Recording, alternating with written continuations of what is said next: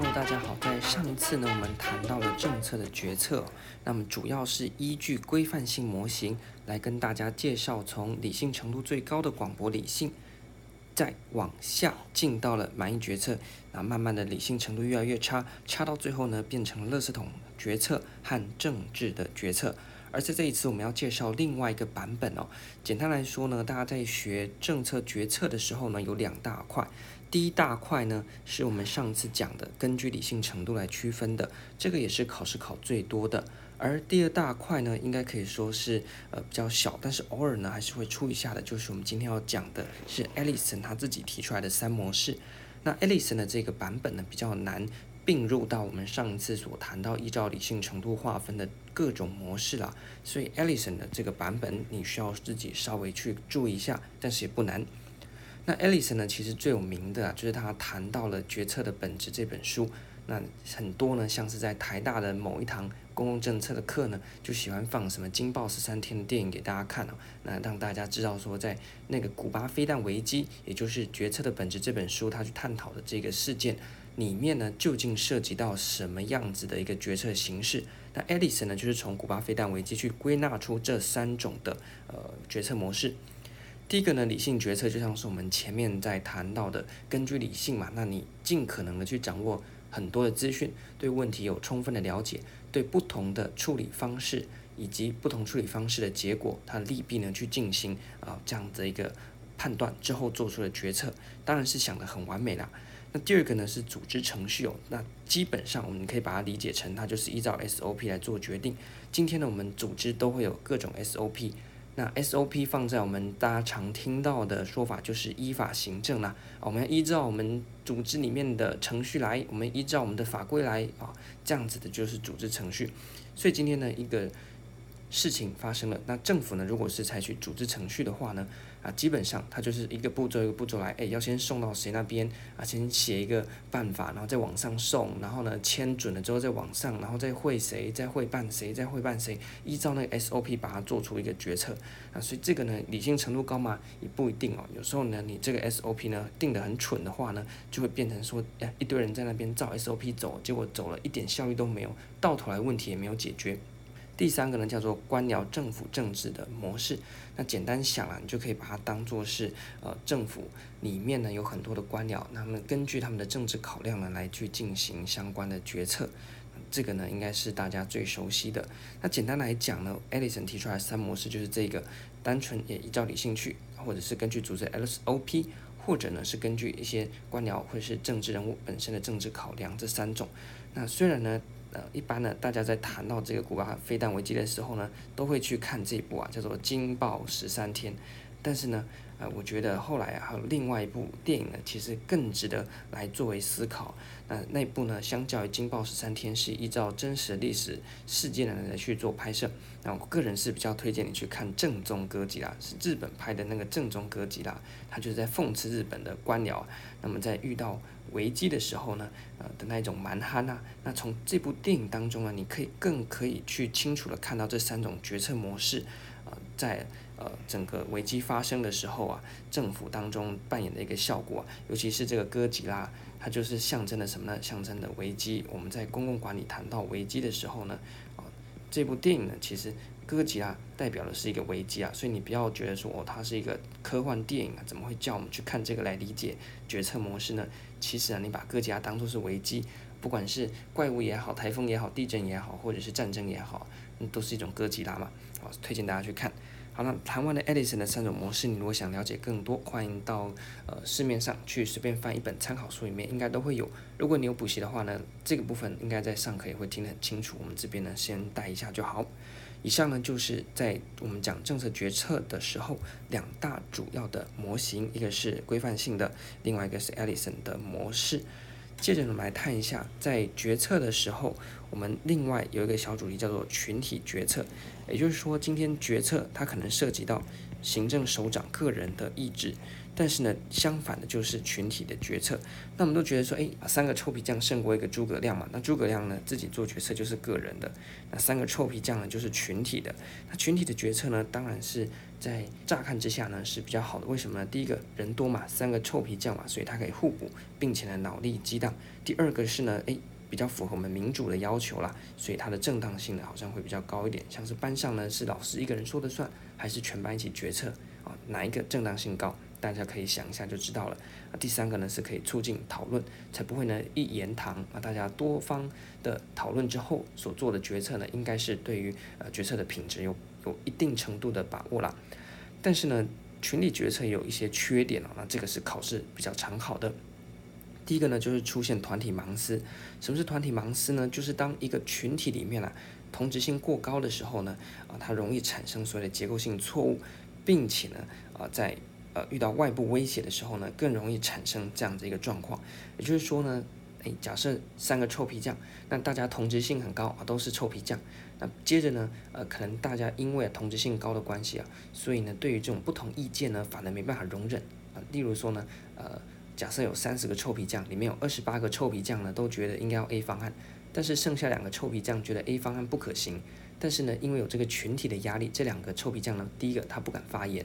第二个，就算他敢发言指责 A 方案可能的缺点，他也会被其他人认为是不合群啊的呃这个臭皮匠，然后就被排挤啊。这个在一般大家的小圈圈啊，从国小开始有小圈圈出现之后呢，应该都有这种感觉哦。那久了之后呢，团体里面就没有人敢说真话，或者是呢会强迫自己去符合团体的意志。那这样子的话，纵使它是一个团体的决策，也一定啊。不是一个好的决策，它会开始走向极端啊，开始排挤内部的杂音啊。像你看国内某些政党，大概就有这种情况哦。尤其是面对外部威胁的时候呢，更加，哎，外面有威胁了，那我们内部就不要有杂音，对不对？所以这样子一个情况底下，会加剧整个群体决策产生团体盲思的困境哦。那这个。群体盲思呢，其实背后还有几个，包含到我们刚刚谈的那个实例里面，你把它化成比较学术性的语言，就是团体的理想化，知道团体好棒哦，我们团体是最棒的，所以呢，批评不得啊。第二个呢是缺点合理化，纵使我们有一些缺点，但是呢，因为我们已经把自己理想化了，所以这些缺点我们都说，啊，这个是啊我们在走的一步大棋呀，对不对？然后就有点阿 Q 的心态，在成员的一致化，就像刚刚讲的，禁止有杂音，然后敌人负面化。因为呢，呃，就像是我们在煽动民族主义一样啊，民族主义要煽动，一定要创造一个什么呢？敌人，所以一定要抓一个战犯，不管呢是我们群体外的或从群体内，反正要制造一个敌人呢，才能够强化我们的这个群体的向心力啊，这样子一个比较不好的做法，那就会把敌人负面化，那并且呢，把你的不同的意见呢，意意见呢打压啊，就像刚刚谈到的，你就会把那些啊不同的看法写错字，不同的看法呢，去把它排挤。这样的话呢，其实是不好的。那另外一个呢，除了团体盲思的发生之外，纵使呢大家是可以畅谈的，但是还是会有个问题，就是它的。成本过高了，一个人决定跟一群人要做决定，一群人人多嘴杂嘛，还是要花很多的讨论的成本、时间的成本啊等等人力的成本。这个也是在我们谈到公民参与或者是审议式民主的时候呢，会谈到，就是它虽然是一个群体决策导向，但是它的缺点就是它的成本呢是相对来讲比较高的。最后呢，就是那大家一起做决定，那万一这个决定出事了，这个责任要怎么办呢？哎，这个课责呢就会不易啊，这也是我们在谈到公民参与或者是审议式民主的时候呢，常常会面临到的一个问题。所以在这个部分，你可以跟我们刚刚提到的公民参与审议式民主去进行搭配，就是一个群体决策。最后呢，我们谈到决策啊，最后要拍板定案，它一定要有什么呢？有权利。我们来介绍一下权利呢，其实可以分成三个面向哦。一般在政治学，我们谈到权利，就是。A 叫 B 去做 B 原本不想做的事情，那这个我们就说 A 对 B 有所谓的 power 存在啊，权力的英文就叫做 power。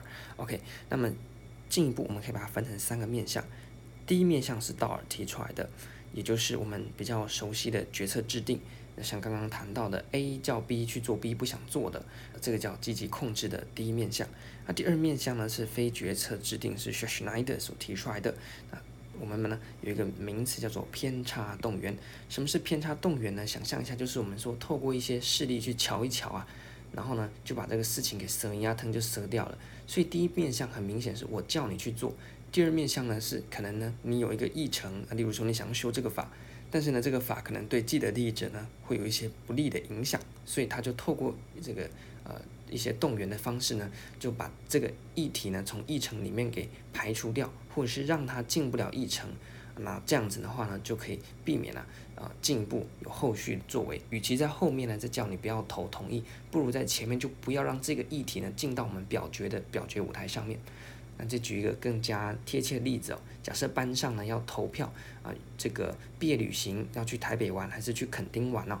那么，与其呢先通过两个案子，大家再去表决说，哎，要去台北或要去垦丁，那你可能呢用你的权利啊，用你的权力啊，不管是这个 power 还是你的这个拳头的权力啊，然后去施压其他人说，哎。我们去垦丁，我们去垦丁，倒不如在一开始的时候呢，我们就不要让台北这个选项呢去进到表决的黑板上面了。所以之后呢，黑板只会出现垦丁和垦丁，大家怎么投呢？就只有这个选项可以投啊，就不会有台北的那个选项。这个呢，就是透过偏差动员啊。例如说你在前期的时候呢，大家在呃提案的时候，你就不要让有人提出台北这个案子啊。透过这样运作的方式，让这个议题没办法进入表决的议程，当然也不会有后续的呃一些情况发生。这是第二面向，第三面向命令不行动，其实呢是更加深层内部的啦。也就是说，今天政府呢，我们看到一些在威权的啦，或者是戒严时期那时候，政府去洗脑人民啊，然后呢对人民灌迷汤，那人民呢被洗脑灌了迷汤之后呢，他们自然而然他们的行为就是符合政府。所希望人民做出来的表现呢、啊？那这其实呢，你看是人民自心甘情愿啊，自愿的。但是其实他是因为他被政府洗脑灌输那些意见，才做出这样的行为啊。所以这个是更加内层的这样子一个权力的运作了。所以这是权力的三面向。过去呢稍微考过你就知道就好了。到这边我们已经大致把政策的决策从它的模型、群体决策，再到决策背后的权力进行了一番介绍。最后呢，我们来谈一下哦，在政策决策，我们可以跟我们行政学的一个小主题叫做专家决策，VS 啊，有时候是 VS 民主啊，或者是人民的这个意见呢，去进行啊比较。就是说呢，今天政策的议题是涉及到人民的福祉，但是呢，去进行决策通常都是呃我们的专家学者或者是那些政府官员。那专家决策当然有好处，第一个，他可能对这些学理比较熟悉，他可能对议题有比较深的认识，相较一般人民啊，没有那么多时间去了解公共的议题。但是呢，专家决策还是有什么呢？有它的有限性。这边呢，其实大家都非常了解啊，就是那些弹头学者，我们看那些很荒腔走板的政策，都是那些学者搞出来的，像什么，诶，一零八课纲啊，对不对？就是那些坐在教室。教室都没进去过、没教过书的那些大学者、大教授了，凭着他们这个美好的教育理念呢，就搞了一零八课纲啊，弄得高中啊高中生鸡飞狗跳啊，苦不堪言呐、啊。所以这个就是专家决策的有限性。第一个，它和实物脱节的。所以有时候你说一碗蚵仔面刷到底多少钱？那些高官每天那边吃香喝辣，怎么会知道一碗蚵仔面刷多少钱呢？那这些专家，纵使他对所谓的经济啊，或者是一些财政很了解，但是他就不食民间烟火啊。这样子的话呢，他怎么样去做出比较好的决策呢？第二个是，终究他虽然是专家，他的理性还是有限的，这是难免的啦。所以一般老百姓有限理性，专家就不会有限理性吗？就会变成经纪人有完全理性吗？也不一定嘛。第三个人呢是，有时候专家在一起啊，象牙塔的学术的象牙塔里面呢，观点是比较单一的，就没有办法，因为我们社会是由形形色色的人去组成的，所以你看。你光去市场走一圈啊，你就可以看到几百种不同的意见、不同的看法、不同的人。那这个是非常多元的。我们社会正是有这股多元的力量啊，才能够呃充满了活力。但是专家呢，他终究是限于某一个层面或某几个主要的角度了来看事情啊。有时候呢，你说所谓专家学者，还不如菜市场一个卖菜的欧巴桑或欧吉桑哦。那最后呢，就是啊。难免啊，虽然我们说专家决策，但是还是会有政治力的介入。那在这样的一个情况底下，专家决策呢，就可能会出现所谓的有限性，也就是说，今天决策不能完全交给专家了。那怎么样去缓解这个专家决策的有限性呢？这个是行政学的内容哦，就是透过公民的参与或者是审议的民主加入，去调和专家决策可能出现的我们前面提到的各种问题。那也就是说，诶，除了专家之外，我们也把民间的意见拉进来。也许人民没有那么多的专业，但是呢，它可以补充专家所缺乏的，包含了多元的观点啊和实务的连接等等哦。那这个呢，就是处理专家决策有限性的一个做法。以上呢，就是我们第二单元的第二个小主题——政策决策，在这边告一个小段落。接着呢，我们谈完了政策规划和决策之后呢，诶，我们这个方案选定了，那可以直接拿去做吗？不行，因为在民主国家还必须经过一个合法化的过程。在下一集，我们就要来跟大家介绍政策合法化。这一集就到这边，感谢大家，拜拜。